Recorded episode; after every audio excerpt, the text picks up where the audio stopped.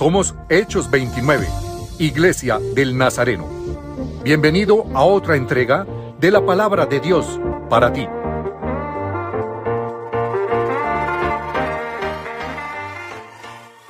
Nos vamos a hablar hoy de un tema muy especial, señales y prodigios. Tengo que acostumbrarme a mirar esto. Eh, la verdad que son dos palabras bien interesantes Mm, están mucho en los evangelios, especialmente están en el Evangelio según San Juan. Hay muchas señales y prodigios, realmente no hay tantas, pero hay muchas señales y prodigios. También hay señales y prodigios en el libro de los Hechos. Muy bien, ¿alguien me puede dar una definición de señales? Yo tengo una acá, pero es del diccionario y esa no me gusta mucho. Es una advertencia. ¿Es una guía? Es una guía, es una advertencia, es una guía. Es una convención o un símbolo que nos indica um, algo que debemos hacer o no hacer. E, es una indicación, es como una guía, algo que debemos hacer o no hacer. Es como la luz de un semáforo que indica que va a haber un cambio pronto. Es algo que nos dice una advertencia, una guía, una indicación, un semáforo que nos dice va a pasar algo pronto. ¿Alguien más? No se quede por ahí. Es una norma. Es una norma. Las señales son normas, la verdad, ¿sí? ¿Cuál es la señal que a usted más le gusta de todas, de todas las que ve? ¿Cuál es la señal que a usted más le gusta? Muchos dijeron verde, sí, estamos, estamos en verde. La tumba vacía. Ah, la, la tumba vacía, una señal. Señales es todo aquello que realmente a veces no es verbal, pero a veces es verbal. Muy bien. ¿Cuál es, cuál es la definición de un milagro? Algo sobrenatural, algo que rompe las leyes convencionales, ¿no? Algo que está más allá de nuestro entendimiento. Algo en lo que creemos y por fe, por convicción, se lleva a cabo, se logra. Un prodigio es un niño prodigio, puede ser algo extraordinario, algo especial es Dios obrando en nuestras vidas. ¿Cuántos quisieran hoy ver una señal, un prodigio, un milagro en su vida y en la vida de la iglesia? Muy bien, vamos a tener un momentito de oración. Nuestro, venimos ante tu palabra, es tan clara, es una palabra para personal, para cada uno de nosotros, para que la tomemos, la apliquemos y no simplemente sean palabras, sino simplemente sean, también sean hechos en nuestra vida. En este momento, oh Dios, prepáranos para escuchar tu palabra, para creer tu palabra y para ver a la palabra en acción. En tu nombre oramos. Amén. Hay un pasaje acá, este no sé qué vamos a estudiar, pero pudiéramos leerlo todos, tal vez. ¿Sí? Cuando Jesús estaba en Jerusalén, durante la fiesta de la Pascua, muchos creyeron en su nombre al ver las señales que hacía. Pero Jesús, en cambio, no se confiaba de ellos, porque los conocía a todos y no tenían necesidad que nadie le diera testimonio del hombre, porque él conocía lo que había en el interior del hombre. Está medio duro esta, esta palabrita, ¿no? Hay, un contraste allí. ¿Cuál es el contraste? Algo que es eh, interesante es que Jesús conoce lo que hay hoy en cada uno de nosotros. ¿sí? Tenemos como un depósito y Él sabe lo que hay allí, en su mente, en su corazón, en sus intenciones, en sus sentimientos, en sus necesidades. No es simplemente negativo, ¿no? Si conoce lo que está en nosotros, no es simplemente negativo. Él puede conocer una angustia que estamos pasando tremenda y Él la conoce. Pero también conoce, ah, voy a, ¿sí? Bien, ah, ah, la frase, ¿cuál es la frase que más le pegó de este versículo tan duro? ¿Sí? Y, y es un comentario del apóstol Juan. El 24, ¿qué dice? Jesús no se confiaba de ellos, ¿no? Wow. A veces uno pone toda su confianza en otra persona y a veces le fallan o casi siempre le fallamos a todos. Siempre fallamos. Mi pastor me llama la atención el 25 y no tenía necesidad de que nadie le diera testimonio del hombre porque él conocía lo que había en el interior del hombre. Es decir, que Jesús no aceptaba chismes. no, no me, no me cuente de, de tal persona porque yo ya sé. Yo ya sé. Chismes buenos y chismes malos. Ojo, siempre que hablamos de chismes, hablamos de chismes malos. Pero hay cosas que debemos decir de hay chismes buenos, ¿no es cierto? Muy bien. Vamos a, ver siete, siete milagros o siete prodigios que están aquí eh, en el Evangelio de Juan. Y después nos vamos a, con- a concentrar solamente en uno. Eh, el- eh, y son siete, siete señales que hay, como siete postes, siete avisos fluorescentes. Y cada señal está, es un milagro, está puesta como un milagro, pero también a veces tiene un yo soy de Jesús y a veces tiene eh, un sermón. un- una, y esa es la manera en que está dividido el Evangelio según San Juan. Siete señales, siete personas, eh, siete sermones, eh, siete yo sois. Eh, eh, es difícil ponerlos juntos. Yo me puse a mirar eh, comentarios y ninguno se ponía de acuerdo. Fue una locura poner estos siete y al fin le pregunté a, a, a, a- y y entonces me dio eso. Entonces, esa es la respuesta de, de- de inteligencia artificial. Muy bien, pero es buena, está buena. Sí. Muy bien. Agua en vino. El personaje central allí es María y Jesús, ¿sí? Jesús es el vino nuevo y el vino nuevo lo acabamos de experimentar en la Santa Cena. Yo soy, eh, mi sangre es la vida, es el, yo soy el vino, yo soy realmente quien podera, ¿sí? Yo soy la vid verdadera. Después tenemos la sanidad del oficial del rey. Está en Juan 4, 43 al 53. Esto es lo que nos vamos a enfocar hoy, del hijo del rey, ¿sí? Del hijo de un, no, no del rey, de un oficial del rey. Y el tema realmente es la palabra de Jesús, la acción poderosa de la palabra. Cuando Jesús habla, está hecho. Lo único es que tenía que creer, ¿sí? Tenía que creer. Por eso es, es interesante esto aquí porque algunos no creyeron, ¿sí? Es interesante. Eh, El oficial del rey creyó. Y eso es lo que nos vamos a concentrar hoy. Muy bien. La sanidad del paralítico en el estanque, la palabra en acción. Son dos sermones de la palabra, levántate y anda. Si nadie te ha echado allí, levántate, ¿sí? Y realmente hay un pasaje que vamos a tocar más adelante, casi al final, que habla de de dónde viene la palabra de Jesús. A veces es, es- es interesante, ¿no? ¿De dónde salen mis palabras? O sea, la autoridad de donde proviene, la- mi palabra tiene tanta autoridad, autoridad como de la fuente de donde viene. Y esto es lo que yo quiero que, que nos enfoquemos hoy. Diga- díganlo conmigo. La palabra tiene tanta autoridad como de la fuente de donde proviene. Entonces, si a uno le dicen, uy, viene una persona que usted sabe que es una lácara, dicen en algunos lugares, ¿sí? No digamos otras expresiones. Esto, usted inmediatamente dice, "Mm, no le creo, ¿sí? Pero si uno sabe que hay una persona que es fiel en todo y esto y aquello, uno dice, la autoridad de la palabra viene de la persona de donde la palabra se deriva, ¿no? La siguiente, alimentación de los cinco mil. Jesús es el pan de vida, ¿sí? Eh, y es bien interesante, no tenemos tiempo. Cada aquí es una serie que le voy a encargar al pastor. Mentiras, estoy molestando. Siempre lo dejo con tareas.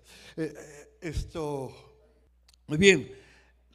La tercera, la cuarta, es bien interesante. Es Jesús caminando sobre el agua. Es bien interesante y está eh, en dos partes. Está en Juan 6, 16 al 20, también está en Mateo eh, 22 al 27, está en Marcos, está en Lucas. Pero es- esto es muy interesante porque Jesús hace un tremendo milagro, multiplica el pan y son cinco mil panes y sobraron, ¿sí? Entonces, ¿qué estaban haciendo en Juan? Lo iban a hacer rey. Lo iban a hacer rey. Entonces, ¿qué hace Jesús? Literalmente dice la palabra ahí en Juan, secuestró a los discípulos, los montó en una barca y los mandó afuera de la tempestad del populismo, de la, de la tempestad de la egolatría. Y los mandó, adivinen a dónde los mandó, en medio de una tempestad. Entonces cuando Jesús tal vez nos mande en medio de una tempestad, necesitamos ¿qué? Una señal y un milagro para que Él venga y nosotros digamos, un fantasma. Y Él diga, tranqui, tranqui, ven, camina conmigo en el agua, en medio del agua. Interesante, ¿no? Muy bien, la siguiente es la sanidad del hombre que nació ciego. Jesús es la luz del mundo, Jesús es la luz de vida, toca la ceguera espiritual. Y por último, tenemos la resurrección de Jesús o la resurrección de Lázaro. Yo soy la resurrección y la vida. Jesús es el Mesías, declarado Hijo de Dios con poder por la resurrección de los muertos. Muy bien. ¿Será que cambió la perspectiva de lo que es una señal o de lo que es un prodigio? Después de haber visto esas siete señales, ¿qué se le viene a su mente? ¿Qué cambió en todo lo que hicimos en la primera discusión sin saber para dónde íbamos? Jesús es la señal. Lo, lo interesante de lo que acaba de decir, las señales no son los milagros, sino la señal es Él, la presencia de Dios. Buenísimo. Con Jesús, lo imposible se vuelve posible. Para mí no hay nada imposible. ¿Quién podrá seguirte? Nosotros lo hemos dejado todo. Para mí no hay nada imposible. Cada señal viene acompañada de un prodigio. Entonces, existe una relación entre prodigio y señal, señal y prodigio. ¿Sí? Las señales son para apuntando a quién. Y los prodigios a quién apuntan. Entonces, quiero, quiero que, recordarles esto.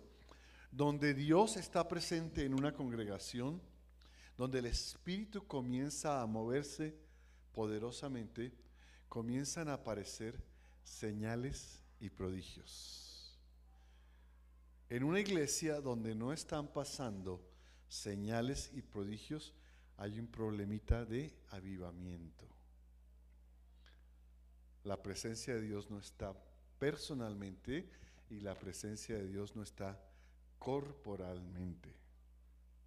Las señales y prodigios han sido mal usadas, muy mal usadas, han sido manipuladas para tener eh, beneficio propio, para señal que, o sea, cuando nos tomamos las señales de Dios y los milagros de Dios para yo recibir gloria y aplauso, son, no sé qué decir. Ustedes saben lo que iba a decir. Muy bien. Muy bien, vamos a, a leer la palabra. ¿Alguien puede leerla desde allá? Así yo no la leo. ¿Quién quiere leerla, por favor? Entonces vino otra vez Jesús a Canaán de Galilea, eh, donde había convertido el agua en vino. Y había allí cierto oficial del rey cuyo hijo estaba enfermo en Capernaum. Cuando él oyó que Jesús había ve- venido de Judea a Galilea, fue a su encuentro y le suplicaba que bajara y sanara a su hijo, porque estaba al borde de la muerte. Jesús entonces le dijo, si usted no ven señales y prodigios, no creerán. El oficial del rey dijo, Señor, baja antes de que mi hijo muera. Puedes irte, tu hijo vive, le dijo Jesús. Y el hombre creyó la palabra de Jesús, que, di- que dijo Jesús, y se fue. Y mientras bajaba a su casa, sus siervos le salieron al encuentro y le dijeron a su hijo que su hijo vivía. Entonces le preguntó a qué hora había empezado a mejorar y le respondieron, ayer a la una de la tarde se le quitó la fiebre. El padre entonces se dio cuenta que fue la hora en que Jesús le dijo, tu hijo vive. Y creyó él con toda su casa. Esta fue la segunda señal que Jesús hizo cuando fue de Judea a Galilea. Vamos a enfocarnos en los detalles, en los detalles de esta historia. Vamos a desmenuzarla. Ustedes la van a desmenuzar. ¿Qué es lo primero que Jesús le dice al, al siervo, al oficial del rey? ¿Qué es lo primero que le dice? Ustedes no creen, ustedes han visto un montón de señales y prodigios y no creen. Muy bien, esto, es, esto está en Juan capítulo 5. Muy bien, antes de Juan capítulo 5, ¿qué está? La mujer samaritana, ¿sí? ¿Qué pasó con la mujer samaritana al final? ¿A dónde se fue él? Todo el pueblo creyó y dice que hizo señales. No, no hizo señales. Y el pueblo creyó. Ahora, en el capítulo 2 que leímos al principio, Jesús viene de Jerusalén, ¿sí? Tiene las bodas de Canaán, va, va a Jerusalén y allí la gente y hace un montón de señales y la gente no cree.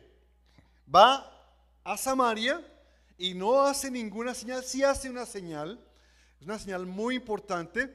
La señal que hizo fue que le dice, él no se confiaba de nadie porque sabía lo que había en ellos. Y llega la mujer samaritana y ese versículo lo aplica inmediatamente. Yo sé lo que hay en ti, sé que no tienes uno, sino cinco has tenido, ¿sí? Y comienza un diálogo ahí. Y ella dice, wow, vengan, lo que este hombre, la señal que me ha dado es que me conoce íntimamente. ¿Qué señal, no? A veces no buscamos por esa, por esa señal. En Mateo, no lo voy a leer, Mateo 12, 38, vienen unos maestros, deseamos, deseamos ver de ti una señal. Y Jesús les contesta bien fuerte, la generación mala y adúltera demanda señal, pero señal no les, hará, no les será dada, sino la señal del profeta Jonás. ¿sí? ¿Por qué le contestó así Jesús al oficial del rey? ¿Por qué les contestó así? Le contestó secote, ¿no? Llega y, mi hijo está enfermo. Ustedes no creen. Porque sabía que el oficial, sin, sin, sin antes tener ese milagro, iba a creer. O sea, sabía el destino de- o, el camino de ese oficial y, y solamente hasta que Jesús hiciera eso, es que el oficial iba a creer, no había otro camino. Era como una, una palanca hacia la fe, ¿no? Muy bien, Jesús vio la fe del oficial, aunque Jesús venía frustrado, él vio la fe de... Vamos a ver los detalles, vamos a ver los detalles. Muy bien, aquí yo lo, lo puse con diferentes colores y vamos a ir otra vez. Recuerden, hemos visto esto como cuatro o cinco veces, o sea, espero que no se les olvide el pasaje. Porque yo he hecho unas encuestas, he ido a predicar a algunos lugares y ¿saben lo que pasa? El único que no se olvidan es a mi manera, pero del resto, to- todos los sermones se los han olvidado. Voy y hago una encuesta y el 90% de la gente me dice, les, les toma un tiempito, ¿no? Voy, primero a ver qué pasa. Entonces vino otra vez Jesús a Canaá de Galilea, donde había convertido el agua en vino. Y venía allí un oficial del rey cuyo hijo estaba enfermo en Capernaum. Detalles, ¿sí? Dice que eh, en algunos pasajes dice que subía, ¿sí? Subía eh, desde Capernaum a Caná de Galilea, ¿sí? Son más o menos 37 kilómetros. ¿Cuántos, ¿Cuántas horas toma 37 kilómetros a caballo en su vida? Unas tres horas, ¿no es cierto? ¿Sí? Entonces aquí estaba en su vida, el hombre estaba en su vida, estaba en su vida, ¿sí? Y Jesús, eh, el hombre había, ¿qué? Había escuchado de los milagros, ¿sí? Y le pide que baje a ver a su hijo porque estaba al borde de la muerte. Entonces, ¿qué estaba pidiéndole a Jesús? Que fuera con él. O sea, ¿qué le estaba pidiendo? Que, bajara. ¿Cuántas horas?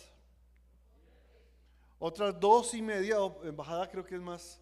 Entonces estaba pidiendo que, que interrumpiera sus actividades para que bajara a tratar la necesidad de él, ¿sí? Que sanara al hijo, ¿sí? ¿Qué, qué pensaba proveer el hombre para lograr lo que quería de Jesús? ¿Qué, ¿Qué se imagina? Eso no está ahí en la historia, pero lo primero que tienes, imagino que le dijo, le iba a dar un caballo, le iba a dar un transporte. ¿Qué más? ¿Qué más le iba a dar? Le iba a dar hospedaje, ¿sí? Comida, para, un- para, sí, para una, una vueltita a Capernaum, ¿sí? ¿Estamos? ¿Estamos? Muy bien. Entonces Jesús le dijo, si ustedes no ven señales y prodigios, no creerán, no creerán. Muy bien, fue una palabra difícil, una palabra ruda, una palabra para fomentar la fe, una palabra para decir, yo creo en ti, tal vez, ¿sí? ¿Ustedes creen que Jesús algunas veces le ha dicho una palabra difícil a usted en su vida? Entonces, estamos acá recordando y como dicen en algunas iglesias, declarando lo que Dios ha hecho. Podemos declarar lo que Dios ha hecho siempre, siempre. ¿Sí? Muy bien, entonces el oficial del rey le dijo, Señor, baja antes de que mi hijo muera. ¿Sí? ¿Qué, características tiene esta persona? Tiene autoridad, ¿sí? Y, sabe, en, el otro caso, hay tres casos de sanidad a larga distancia. El primer caso de sanidad a, la- larga distancia es el hijo de, de un oficial, de un centurión. Entonces, él le dice, yo doy órdenes y se cumplen. ¿sí? Tú solamente di la palabra y él le dijo, tranquilo, siga. La otra es una señora que estaba con su hija endemoniada y estaba fuera de Israel, estaba por allá en Sirofenicia y realmente le dice, viene a pedirle que sane a su hijo. Son tres ocasiones en que Jesús sana la distancia y esta es la tercera. Y la, la- siguiente es, puedes irte, tu hijo vive. ¿Sí? Wow, ¿qué piensa usted? No, no necesito caballo. No necesito gastar dos horas y media. No, no necesito lo que tú me puedes ofrecer. No necesito el desayuno, el almuerzo y la comida. No necesito hospedaje. Tranqui. No hay que tener afán. Tu hijo vive la seguridad de la palabra. El hombre creyó la palabra que Jesús le dijo y se fue. ¿Sí? Y se fue. Entonces, ¿para dónde se fue el tipo? No se fue a su casa. No, porque estaba a un día y medio de su casa.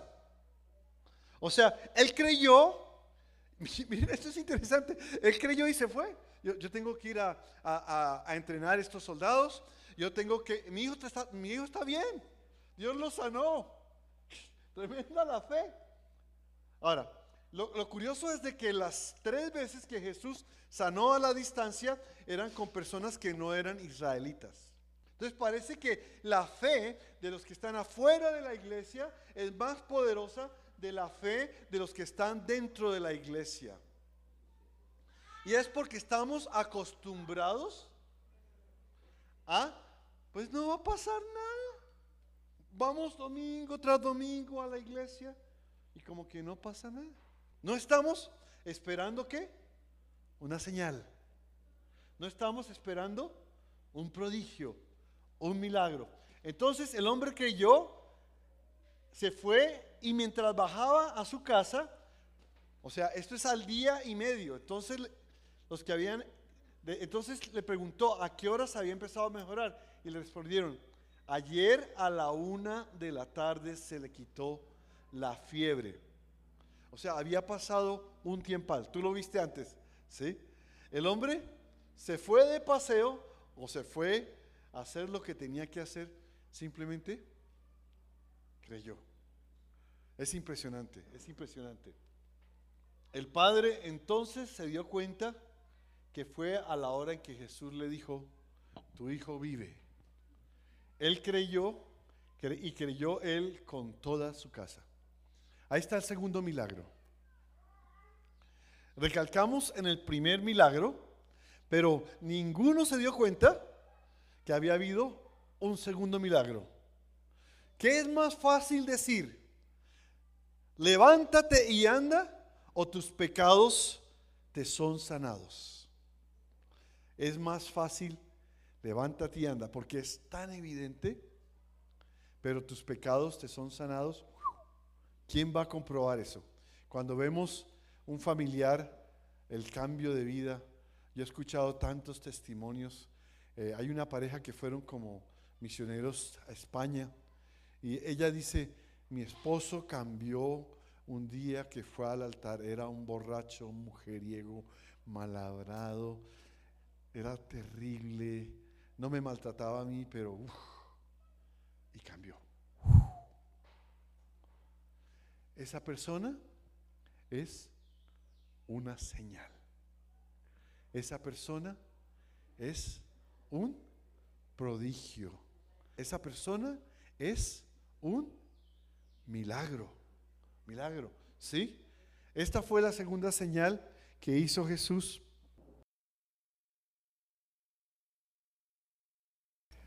Hay dos perspectivas, la perspectiva de Jesús, la han dicho ustedes, la perspectiva del centurión. ¿sí? Voy a leer una palabra que está en Juan capítulo 5, versículo 19. Este es el, este es el, el- el discurso que va con las dos sanidades, la sanidad de- del hijo del centurión y la sanidad paralítico en, la, eh, en el estanque. Eh, es interesante. Entonces, lo que los evangelios hacen, eh, escúchenme bien antes, lo que los evangelios hacen es que no son, son asuntos selectivos de la vida de Jesús, no cuenta todo lo que pasó. De hecho, Juan dice que si, contáramos todo lo que pasaría, no, habían, no habrían enciclopedias ni Wikipedias en el mundo, pero es, es un asunto que está diseñado para una audiencia especial. Eh, es lo primero que vemos. Entonces, dice así, en verdad, Juan 5, 19, en verdad les digo que el Hijo no puede hacer nada por su cuenta, sino lo que ve hacer al Padre, porque todo lo que hace el Padre, eso también hace el Hijo de igual manera. Pues el Padre ama al Hijo y le muestra todo lo que Él mismo hace. Y obras mayores que éstas le mostrará, para que ustedes se queden asombrados. Vamos al versículo 30. Yo no puedo hacer nada por iniciativa mía. Como oigo, juzgo y mi juicio es justo, porque no busco mi voluntad, sino la voluntad del que me envió. Interesante, ¿no? Interesante. ¿Cómo voy a responder a esta señal y prodigio? Vamos a esperar, vamos a, ir a almorzar con tranquilidad y esperar que Dios va a hacer lo que tiene que hacer. Todos casi levantaron la mano que hay una necesidad. Tal vez sea no, espera. ¿Qué vamos a hacer? ¿Por qué no hacemos algo importante hoy y por qué no me ayudan a quitar esta mesa de acá? ¿Y por qué no venimos y nos postramos todos? Yo soy el primero en que me arrodillo y le digo, Señor, yo quiero ver tus señales, yo quiero ver tus prodigios. Perdona mi incredulidad o mi falta de fe o porque a veces quiero eh, que tú me acompañes hasta mi casa cuando tú puedes simplemente decir la palabra, tú puedes solamente mirar a los ojos de nosotros y decir, tu milagro está hecho. Te bendecimos. El centurión tuvo, este oficial tuvo que tomar una decisión en un microsegundo y decir, creo o no creo. Me voy a voltear y me voy a subir a mi caballo creyendo o me voy a voltear y me voy a subir a mi caballo incrédulo, ¿cuál va a ser nuestra decisión? ¿Cuál va a ser nuestra acción? ¿Vamos a subirnos al caballo y nos vamos a ir a la casa diciendo el milagro está por la palabra de Dios? Oh Señor, gracias Espíritu Santo, te experimentamos hoy. Gracias por tu palabra. Graba esta palabra en nuestro corazón. Graba esta escena en nuestro corazón. Aquellos días en que tal vez estamos en la tormenta.